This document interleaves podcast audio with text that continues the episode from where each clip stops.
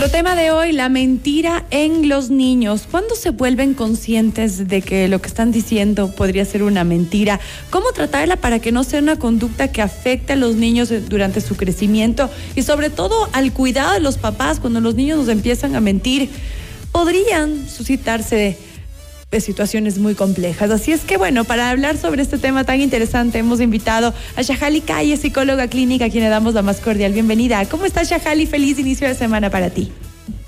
Muchísimas gracias Gaby, yo muy bien, también iniciando la semana con toda la energía y agradecida por este espacio que me están dando hoy para buscar estrategias para manejar un poquito más las emociones de los chiquitos desde casa. Y es importante entender desde cuándo los niños estarían conscientes de que mienten. A partir de qué edad ya podríamos decir, si mi niño me está mintiendo o ese amiguito imaginario es algo que de verdad él ve. La imaginación que tiene es algo real en, él, ¿no? Bueno. Claro, de alguna manera la imaginación es parte ¿no? de, del crecimiento de los niños, de esta imaginación va variando a medida que ellos se desarrollan, pero hablando específicamente de las mentiras, se puede decir que un niño puede empezar a mentir desde los dos, incluso los tres años, pero la mentira va escalando y, va teniendo otro enfoque a medida que crece el niño, ¿no? Entonces, que un niño me pueda mentir a los dos años probablemente no tiene la misma intencionalidad que el niño de cuatro o de cinco años está mintiendo. Probablemente el niño de dos años que miente es porque eh, escuchó una mentira o porque en algún momento dijo una mentira y el adulto le celebró, generó una reacción y mm. lo hago para que me den la misma reacción que obtuve ese momento, ¿no? Cuando hablo ya más bien de una mentira a nivel de los cuatro o cinco años, y estoy hablando de que los chiquitos están buscando evitar una situación que no desean o buscan obtener un beneficio de algo y se dan cuenta que eso funciona, porque ya hay un mayor entendimiento de este contexto social. Entonces, cuando hablo de las mentiras, es tal vez de entender cómo la mentira va a tener un impacto o qué busco yo con la mentira y eso sí va relacionado ya a la edad. Correcto. Seguramente nuestros oyentes y tú han escuchado la frase que dice que los ni los borrachos ni los niños mienten. Así dice, ¿no? ¿En qué momento cambia ese chip de nuestros niños? ¿Qué? Yo creo que algún error estaremos cometiendo como papás para que ellos empiecen a mentir. Bueno, de alguna manera pienso que como papás, más allá de decir qué error estamos cometiendo, es como entender qué puede provocar una mentira y ver esto como una ventana de oportunidad para enseñarles a los chiquitos que la mentira no es la única alternativa para evitar ciertas situaciones o buscar algo, sino más bien entender que eh, esta mentira es un recurso que puede ser totalmente sustituido. ¿A qué me refiero? Que si yo quiero algo necesito algo, lo puedo pedir sin necesidad de mentir, o si algo no me agrada, puedo comunicar que eso no me gusta y obviamente no voy a hacer esa, no, no voy a exponerme a esa situación. Ahí es cuando si viene este trabajo como papá, ¿no? Poder darle los espacios para que el chiquito pueda decir, verbalizar, eh, de alguna manera exteriorizar cuáles son sus necesidades. Ese sí es nuestro trabajo como papás.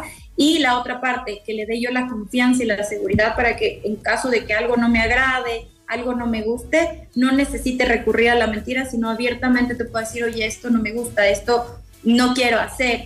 Y no sienta como esa presión, porque a veces un poco cuando hablamos de, de mentir, tú bien lo decías del ejemplo que utilizaste, es buenísimo, y es que cuando hablamos de mentira, hablo de que ya hay un entendimiento del contexto social. Entiendo cómo mis, primero entiendo mis pensamientos y luego entiendo cómo mis pensamientos pueden influir en los pensamientos del otro.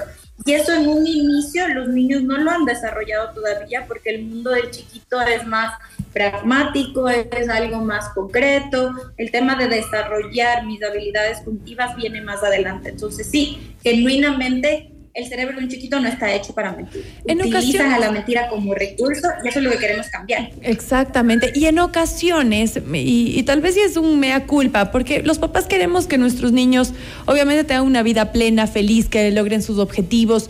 Y muchas veces les ponemos metas tal vez complejas de, de alcanzar o les ponemos mucha presión por hacer un bien, claro, porque queremos lo mejor para ellos. Y tal vez para ellos es complicado alcanzar esas metas y objetivos y tienen miedo a defraudar a los papás. Y tal vez ahí podrían mentir o si, tal vez no tuvieron las mejores calificaciones o si se les metió en algún curso de baile o de deportes y no, no, es que yo metí el, el, gol del triunfo y no era cierto. O no, es que a mí me eligieron para que haga de solista y tal y no, no era cierto. Por miedo a, a decepcionarnos. ¿Qué hacemos ahí?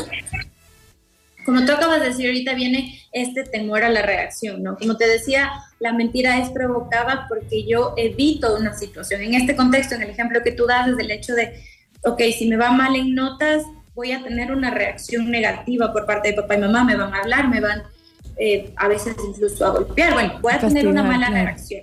Entonces yo miento para evitar que esa reacción se dé. Ahora, el momento en el que yo recontextualizo eso y le enseño al niño que si bien es cierto, cuando te equivoques, tengas malas notas, nos vamos a sentar, nos vamos a sentar a conversar. Y ya eso no le tengo tanto miedo, ya no tengo a qué evitar.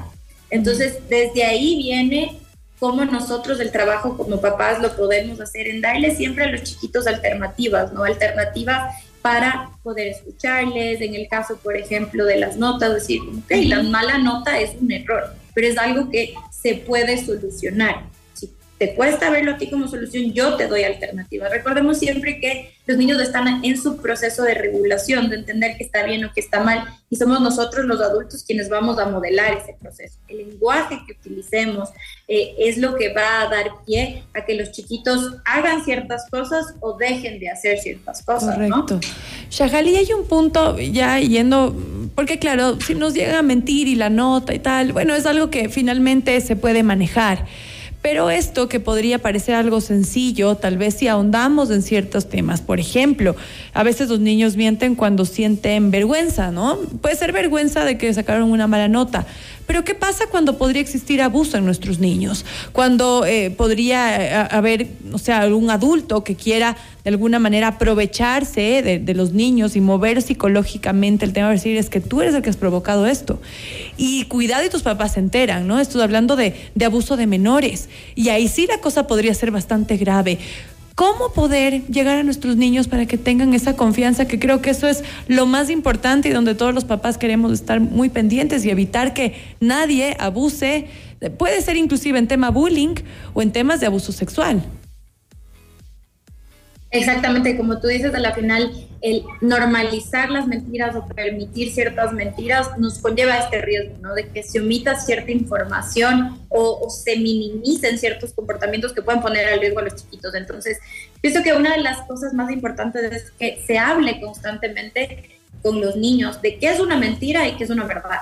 Mm. Y que intente yo reforzar siempre a la verdad como la mejor opción a pesar de que a veces sea dolorosa, a pesar de que a veces me incomode, a pesar de que a veces me frustre, la verdad es algo que es el mejor camino y por qué es el mejor camino. Yo te explico, tener estos momentitos de explicarles a los chiquitos que es una mentira, para que no lo contextualicen ellos solos, sino otra vez sea yo como adulto quien le pueda dar esta información apropiada y además también empezar a, más, más bien, no solo empezar, sino fortalecer constantemente este ambiente de seguridad, de confianza, de decir, ok, el espacio donde yo estoy, puedo hablar de cualquier cosa que a mí me guste, no me guste, hablar de momentos en los que yo, por ejemplo, me he sentido inseguro y cómo me puedo volver seguro desde decir mi verdad, utilizar pequeños ejemplos que hablan de como, por ejemplo, yo alguna vez utilicé una mentira y no me fue tan bien y como utilicé una verdad en ese mismo contexto y me funcionó. Así nosotros vamos dando modelos, vamos dando ejemplos y vamos fortaleciendo el por qué decido utilizar la verdad. Ahora, en este punto sí me gustaría topar porque también los, los adultos necesitamos generar esta responsabilidad personal y a veces como adultos tendemos a usar la mentira como medio de escaparnos de ciertas cosas. El ejemplo es lo más importante, Shahali. Exactamente, entonces, ¿cómo necesito yo como adulto estar consciente que si voy o decido utilizar ese recurso, evitarlo hacerlo delante de los chiquitos? Porque lo que estoy haciendo es dándoles ese recurso y lo que estábamos hablando es que queremos todo lo contrario, ¿no? Que ese no sea el recurso y le doy otras alternativas. Entonces, evitar utilizar la mentira como recurso delante de ellos no hablar de mentiras blancas, mentiras, porque eso es algo que tendemos nosotros a hacer mucho. Toda la mentira es mentira, el omitir sigue siendo mentira y explicar este tipo de cosas.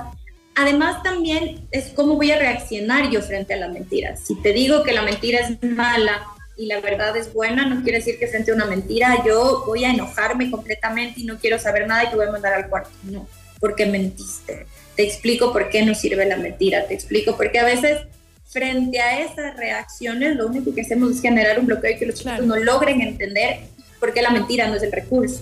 Correcto. Correcto, ¿no? Y es, es, es un trabajar día a día, es eh, estar cerca de nuestros niños, entenderlos y tratar también de ponernos en su lugar.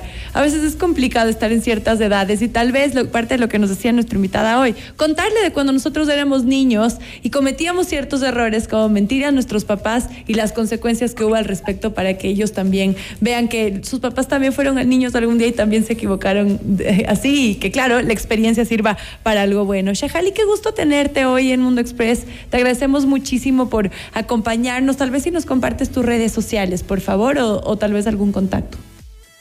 Claro que sí. A ustedes, gracias Gaby por la invitación y a todos los papitos que nos escuchan por darse el tiempo de escuchar más de herramientas que pueden ayudar al desarrollo de cada uno de sus chiquitos. Mi número de teléfono al que se pueden contactar, yo trabajo en la consulta privada, es del 098-722-1709. Pueden comunicarse por llamada o a través de WhatsApp. Y en mis redes sociales me pueden encontrar tanto en Facebook como en Instagram, en Sati Conciencia Plena. Excelente, te agradecemos muchísimo. Un lindo inicio de semana para ti. Muchísimas gracias, igual con todos. Cuídense mucho, hasta luego. Hacemos una pausa y ya volvemos.